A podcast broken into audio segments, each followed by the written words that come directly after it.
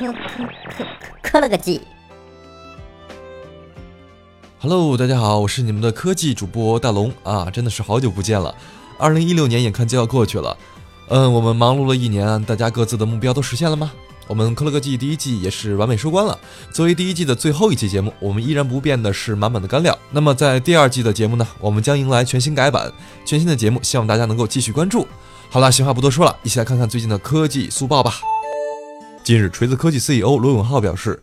锤子科技在未来三五年内要做到国内前五。玉龙兄醒醒，说好的收购苹果呢？有消息称，索尼将参展 CES 2017，而且索尼首款 4G 内存手机将会亮相。这简直是索尼狗们的新年呀！五台索尼 3G 内存终将成为历史。近日，亚马逊在英国首次尝试无人机配送货物，全程十三分钟就完成了配送任务。来我天朝试试，无人机顺便也帮你留下来好了，不用谢。有外媒最新爆料揭露了小米平板三的外形、配置以及价格，好开心！ADUI 广告尺寸也将翻倍，良心福利哦。几天前，ZUK 发布旗下最新产品 ZUK Edge，曲面屏和隐藏式 Home 键成为了亮点。ZUK 就是厉害哈，这么大一颗 Home 键还能说是隐藏式设计？你在逗我吗？OK，几则快讯之后，一起来看看最近的科技新闻吧。三十号下午，经过半年的谈判，魅族终于与高通签订了三 G、四 G 专利协议。不过，有自媒体引用了魅族内部人士的消息称，魅族暂时不会推出高通旗舰级定位的手机，而明年首款旗舰将采用联发科 X 三十的处理器。按照其观点，高通平台采购成本十分昂贵，加上授权费用，将会对魅族现有的定价体系造成冲击，最终影响销售和营收。眼下，对于魅族来说，不宜快上高通芯片。但是听完此消息后，联发科仍然哭晕在厕所，说好的爱我一生一世呢？为什么你背着我爱别人？近日，华为副董事长、轮值 CEO 徐直军在新年贺词中宣布，华为2016年营收将达到五千两百亿人民币，同比增长百分之二十三。今年七月发布的最新财富世界五百强排行榜中，华为已经排名第一百二十九位。较上一年的第二百二十八位，跨越式提升了近百名。而凭借五千两百亿人民币的收入，在下一届榜单中有望跻身前百名。华为已经早已不是简简单单的世界五百强了。那个方便透露一下手机业务的收入吗？目前有进一步的消息确认，诺基亚的代工方 HMD 旗下第一款诺基亚品牌安卓手机已经通过三 C 认证，内部代号为 TA- 杠一千，定位为中低端，充电器是标准的五伏两安。目前暂时没有其他消息，初步判断这款设备就是此前报道的诺基亚 E1。诺基亚 E1 或为一款入门级定位的产品，将采用5.5英寸屏幕，配置高通骁龙200系列处理器，1G 内存，运行 Android 7.0.1系统。外形上比较方正，正面下方采用了 Android 系统手机标准的三键式设计，中间为实体 Home 键，左右分别为电容式返回和多任务键。骁龙二百一 G 运存，这为所欲为的硬件让我笑会儿啊！日前有微博网友爆料，红米 Note 4有可能将会推出升级版本，红米 Note 4 X 将搭载高通骁龙六五三处理器，增加四加六十四 G 的高配版本。而今天有外媒分享了这款新机 Note 4 X 的系统截图，曝光图片显示该机运行高通六五三处理器，四 G 内存，六十四 G 的内置存储。符合此前相关的传闻，但图片并未展示红米 Note 4 X 完整的前面板。但是从图片来看，边框比较窄。上面那位诺基亚已经很惨了，小米你别怼那么凶好不好？人家也会痛的。近日有微博网友曝光了三星最新旗舰处理器 Exynos 8895。据悉，该处理器有两个版本，分别是 Exynos 8895M 和 Exynos 8895V。除此之外，爆料者还提到了高通骁龙835这款处理器的 CPU 将采用 c r e o 200的大小核组合，最高主频高达三 G 赫兹，而小核心也会有 2.4G 赫兹的主频。而且爆料显示，搭载骁龙八三五和三星 Exynos 八八九五的设备将在二零一七年的第二季度上市。那么逆天的参数，相信再爆炸起来，威力是不输于核弹的。嘣嘣嘣！近日，一款名为起跑线 3D 打印笔在淘宝众筹上线。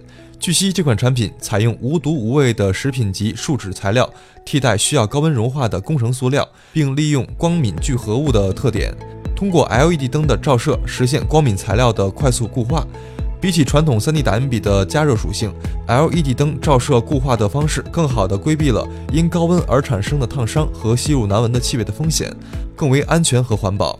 众筹价格将从九十九元起，同时将会有不同程度的优惠活动。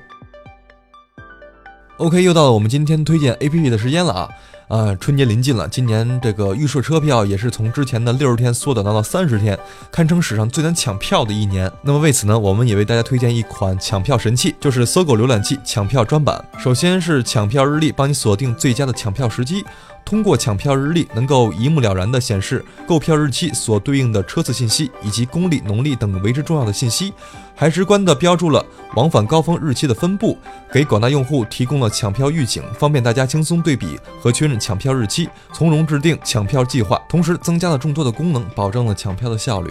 比如，通过云端服务器的智能筛选，搜狗浏览器能第一时间将用户抢票请求发送至人流最少的抢票通道，避开拥堵路线，全速刷票。同时，搜狗浏览器能智能分析全国铁路网中任意两地的实时票务信息，为用户提供转票和过路票的最详尽的备选方案，并且一次性填写购票信息之后，搜狗浏览器可以开启离线自动刷票。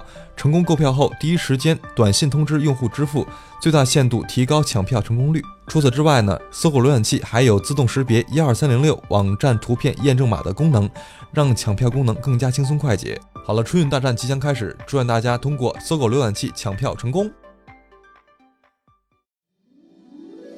时光如水，岁月如梭，转眼间我们即将告别二零一六，又迎来了新的一年。回顾过去。在刚刚过去的二零一六年里，有的人付出了艰辛，有的人收获了幸福，可能不会每一个人都如愿以偿地得到原本自己许下的愿望。酸甜苦辣的不断上演中，也让每个人的生活充满着喜怒哀乐。优地数码网在这一年之间和各位一样，也经历了许多，改变了很多。但是有诸位的陪伴，我们一路走来并不觉得孤单。一年在历史的长河里，只是短暂的一瞬。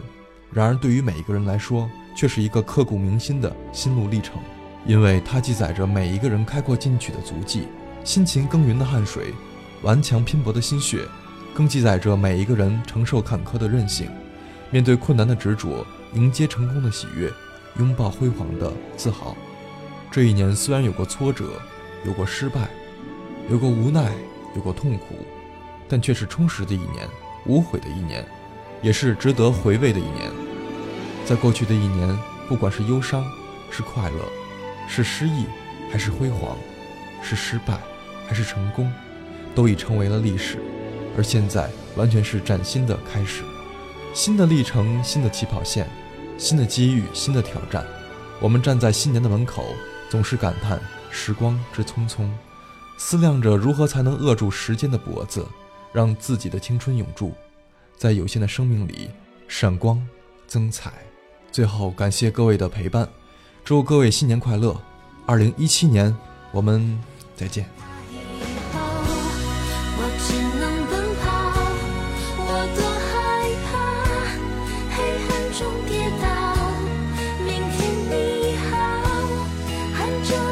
笑，越美好，越害怕得到